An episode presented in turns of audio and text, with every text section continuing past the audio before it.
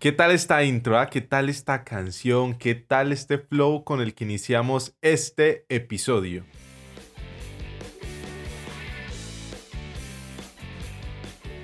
Bienvenidos a su podcast favorito. Yo soy Brian Solarte, su host, y los voy a estar acompañando en este gran episodio que de verdad lo teníamos muy, pero muy bien guardado.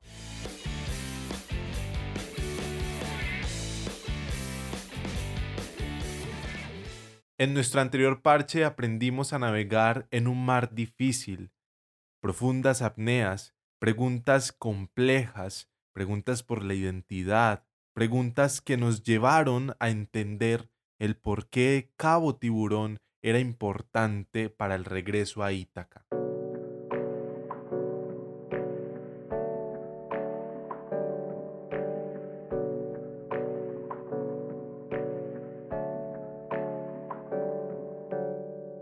Pararon a Gloria a decirle que eso no lo podía publicar y lo publicó. Entonces dijeron pornografía en Colcultura y echaron a Gloria Sea de Colcultura. La pájara pinta también fue, pero eso era parte del premio publicado. Nunca me quisieron publicar, perdón, a mí no me publicaron La pájara pinta. Me gané el premio en Cali y dos años después no estaba publicado. Gloria Sea llega a Cali y le pregunta a las señoras de Cali qué pasó con el libro de Albalú. Dice que no lo quiere publicar nadie y era el premio. Y dijo, lo publico yo y lo publica en Colcultura 100 mil ejemplares. Valía 10 pesos. Eso valía una caja de fósforos. A los 15 días me escriben de Colcultura y me dicen, felicitaciones, su libro se agotó en 15 días y lo compró la gente de la calle. Los intelectuales no supieron nunca que ese libro existía. Creo que sí, porque me, también tarde o temprano me echaron muchas flores, de esas que sabemos, y nunca más se habló. Este audio pertenece al evento La Andariega de una generación perdida con Alba Lucía Ángel en el marco de la fiesta del libro del año 2020 en Medellín, Colombia.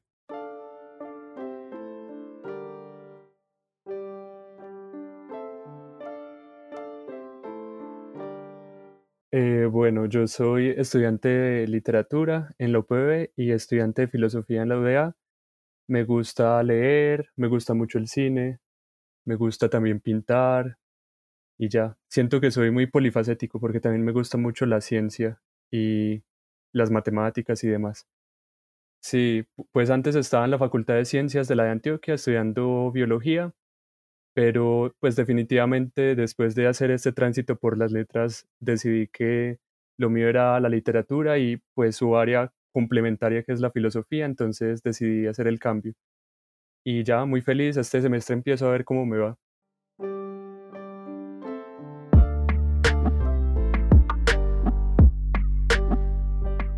Eh, pues yo empecé en química, fue lo primero que hice eh, cuando salí del colegio. Y pues estaba súper decidido a estudiar ciencias, eh, ganar plata y tal, y luego dedicarme a mi hobby, que era eh, pues la literatura. Y eh, terminé el primer semestre y luego me inscribí en la UPB, empecé con poquitas materias, no sé qué, y cada vez fue creciendo y creciendo el interés y ya literatura se volvió mi, mi carrera principal y las ciencias se quedaron como relegadas.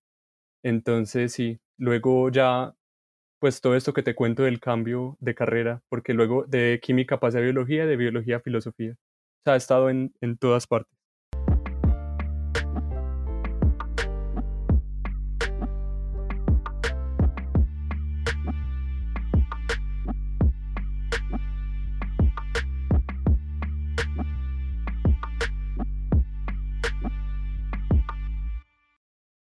Juan lo conocí más o menos hacia la mitad de mi carrera de estudios literarios. Allí compartimos eh, diversas clases y una de ellas fue literatura colombiana que para nosotros fue gratificante estar en ese espacio, un espacio de conversación lleno de mucha sabiduría y mucho conocimiento. Bueno, este libro lo conocí en un curso en, la universidad rondaba este nombre de esta autora por todas partes. Yo creo que todos lo hemos escuchado de varios profes y, y sí, pues su nombre estaba en, en, boca de todos. Y luego llegamos a este curso, estábamos viendo un tema relacionado con la historia de Colombia y salió este libro por fin. Yo creo que todos estábamos esperando un momento para que alguien nos guiara por la lectura. y fue maravilloso encontrarlo, definitivamente.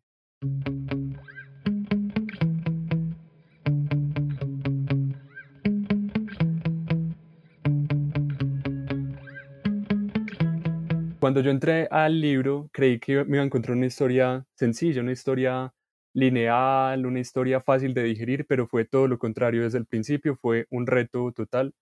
Y yo creo que la compañía de Villegas fue pues imprescindible para poder comprender la vastedad que es este libro en sí mismo.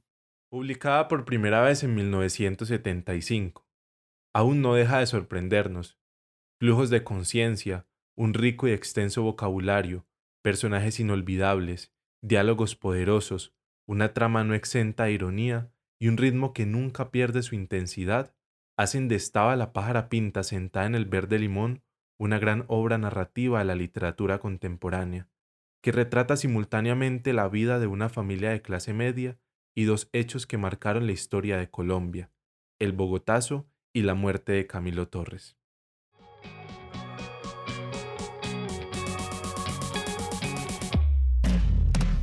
Esta es una guía para amar y seguir amando la obra de Alba Lucía Ángel y especialmente su novela Estaba la pájara pinta sentada en el verde limón.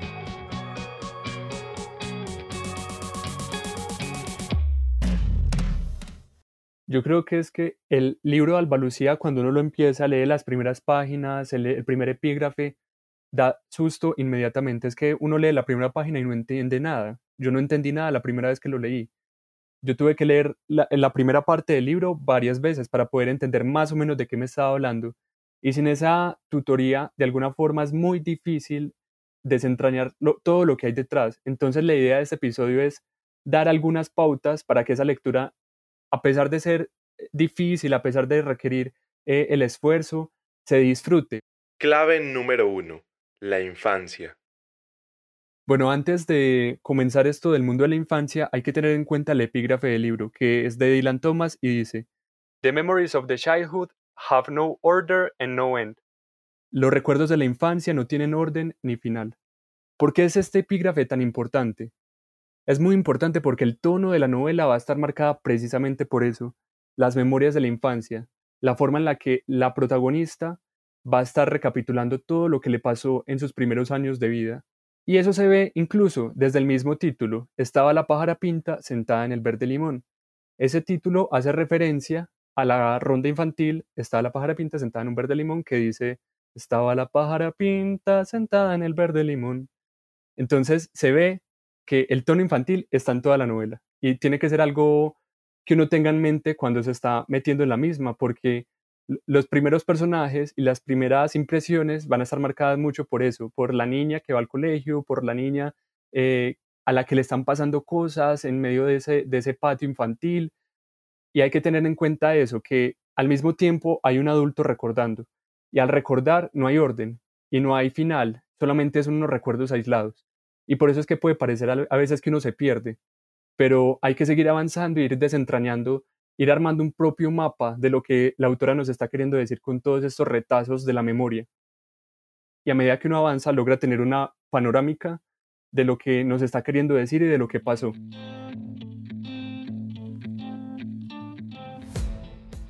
Palabras clave. Recuerdos, infancia, narración cíclica, polifonía. Clave número 2. Estructura circular de la novela. Nace de una inquietud que yo tenía sobre cómo, em, por qué la novela empezaba como empezaba y por qué terminaba como terminaba. Y es que la primera escena de la novela es como si fuera un punto aleatorio, como en medio de la nada, nos empieza a narrar algo que, que no tiene ni inicio ni final, que se cierra en sí mismo, uno no entiende bien qué está leyendo. Y es como si fuera un gran círculo, como si esta novela fuera un gran, un gran círculo y la autora lo que hiciera es ponernos en cualquier en cualquier punto de ese círculo y empezar a narrar desde ahí. Y es por eso que puede parecer que, que estamos perdidos, que, que no entendemos lo que está pasando, y es que nos falta el contexto del resto del círculo y hay que empezar a transitar para ir desentrañando lo que está pasando. Entonces la novela, como les digo, empieza en un punto aleatorio. No sabemos qué está pasando y justo termina la última, el último extracto de la novela, la última parte termina con la misma situación. Lo, lo, mismo que estaba pasando en el primer capítulo lo retomamos al final, como si ese gran círculo se cerrara. Y es ahí donde se ve más explícita esa estructura circular.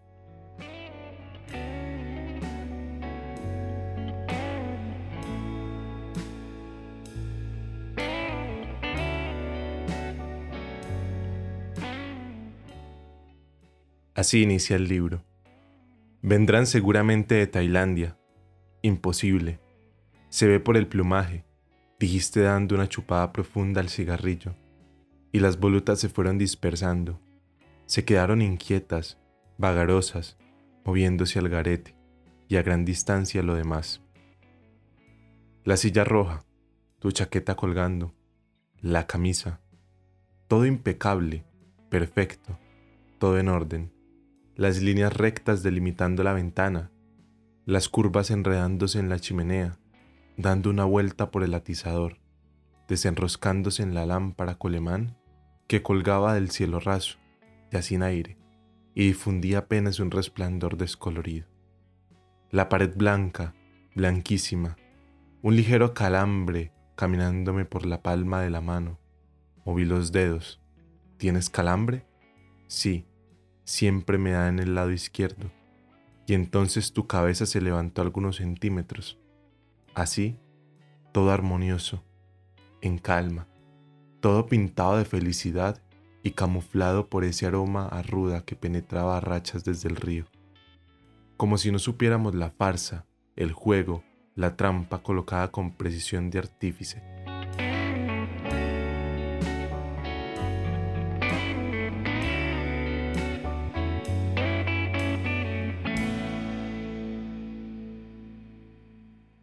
Clave número 3. La polifonía y los cronotopos. Bueno, para aquel que se dedique a desentrañar lo que es esta novela, tiene que tener conciencia de que no va a estar narrada desde un solo punto y desde una única perspectiva. La autora salta de una situación a otra casi que cambiando de párrafo. podemos estar leyendo un párrafo y tal, y cuando cambiamos de párrafo, cambió totalmente quién nos, estaba, quién nos estaba contando la historia, en qué situación estábamos, el lugar en donde estábamos, eh, cambia de tercera persona a segunda persona, o sea, de un párrafo a otro puede haber un salto abismal. Entonces hay que estar constantemente atentos a la lectura, constantemente eh, con los ojos en lo que se está leyendo, con los ojos en los que, especialmente en esos saltos de, párrafo y en esos saltos eh, textuales, porque normalmente la autora cambia de situación y puede que nos perdamos, pero hay que estar atentos al acercarse a esta novela puede existir una sensación de mareo, y es que al estar cambiando constantemente de persona y de espacio-tiempo, se requiere un lector altamente activo.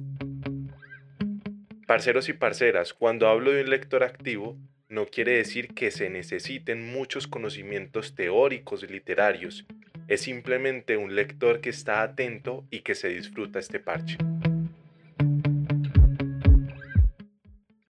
Clave número 4. Época de la violencia.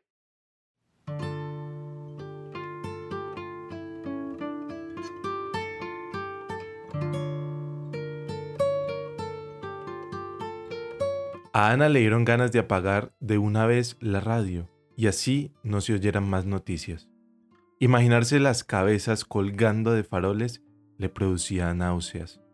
Papá, va a haber guerra, pero él siguió ignorándola porque ahora el locutor chillaba, desatado, diciendo que miles de hombres y mujeres, por la carrera séptima, rompían con martillos las vitrinas de los almacenes de licores, las puertas de los cafés y los restaurantes, y que al señor Parmenio Rodríguez, un periodista que tomaba fotos en la calle, le habían pegado un balazo que atravesó su cámara y cabeza al mismo tiempo.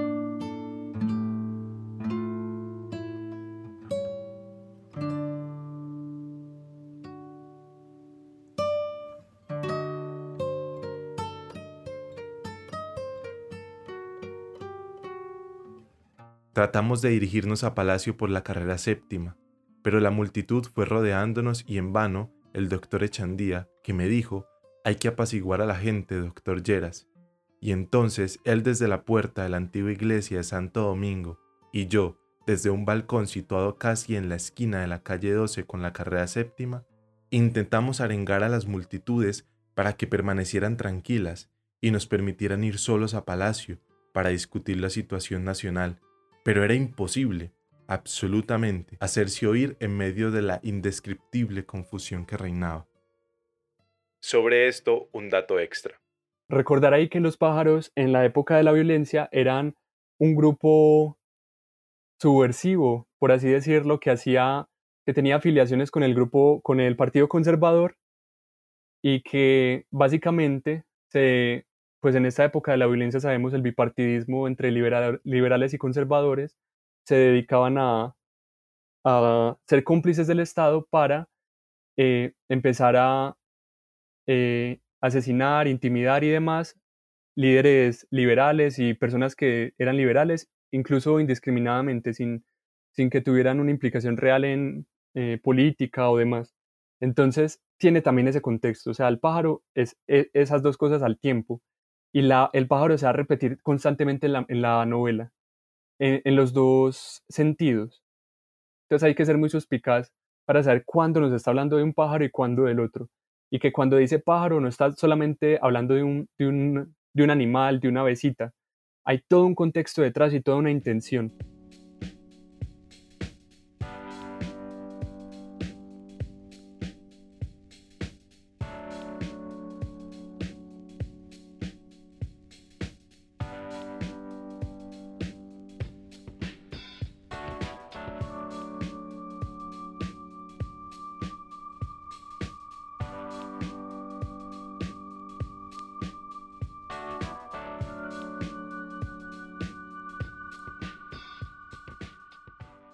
Bueno, como te digo, esta novela no se puede ver como en términos cristianos de me gusta el inicio, me gusta el final, sino que es una totalidad, un, círculo, volviendo a lo mismo.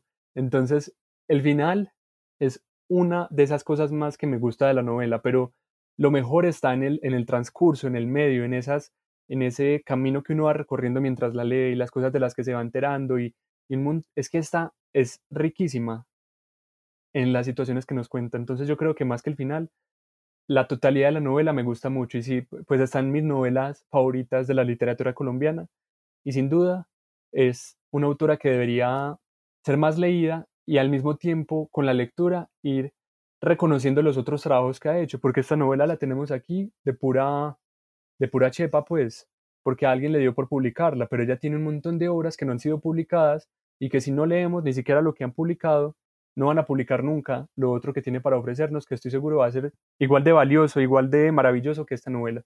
Entonces la invitación es a leerla, esta novela, también a leer el resto de la obra de Alba Lucía que está publicada y motivar a esa industria editorial a que siga publicándola, que utilice sus manuscritos, que nos los muestre, porque estoy seguro que eso que hace Alba Lucía es un elemento fundamental para construir el país que hoy somos. Y esta novela habla mucho de lo que hoy somos como colombianos.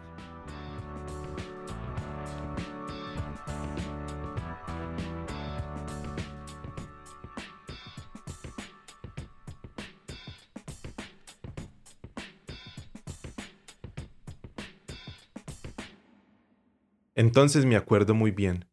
Fue cuando uno de los aviones, que antes nos aflojaba el fuego, ahora salían hojas, volantes y periódicos en los que figuraba o leíamos la caída del entonces presidente Laureano Gómez, quien por malo y corrompido lo tenían que tumbar, pero que ahora sí subiría uno muy bueno a la presidencia, que predicaba para todos la paz, justicia y libertad, que nos haría respetar nuestras personas y bienes, que acabaría con tanta matanza, y como era él quien mandaba en las Fuerzas Armadas y que se llamaba Gabriel Muñoz Astoque, que él sí ponía en orden las cosas y que podríamos volver a nuestras tierras y trabajar y vivir tranquilos con nuestros familiares y que sería el único salvador de la patria.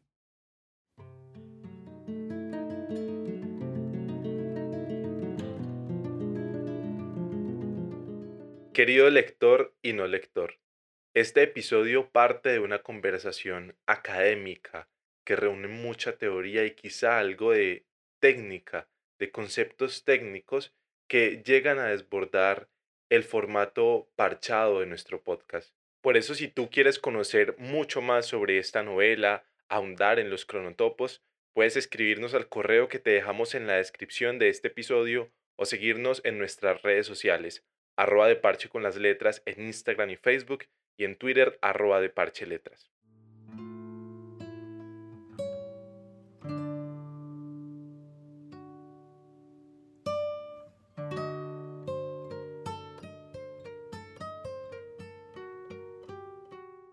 se llama así. Y cuando me dijeron pornografía, dije, ¿cómo no va a ser pornografía? ¿Un buque cargado de cocaína? Claro que es pornografía, pero destruyeron 100 mil ejemplares. Hasta el año antepasado que me sacaron, pero también se picaron 600 copias porque no cabían en bodegas del mismo libro que se desapareció hace 40 años. Es una buena historia. Sí, sí.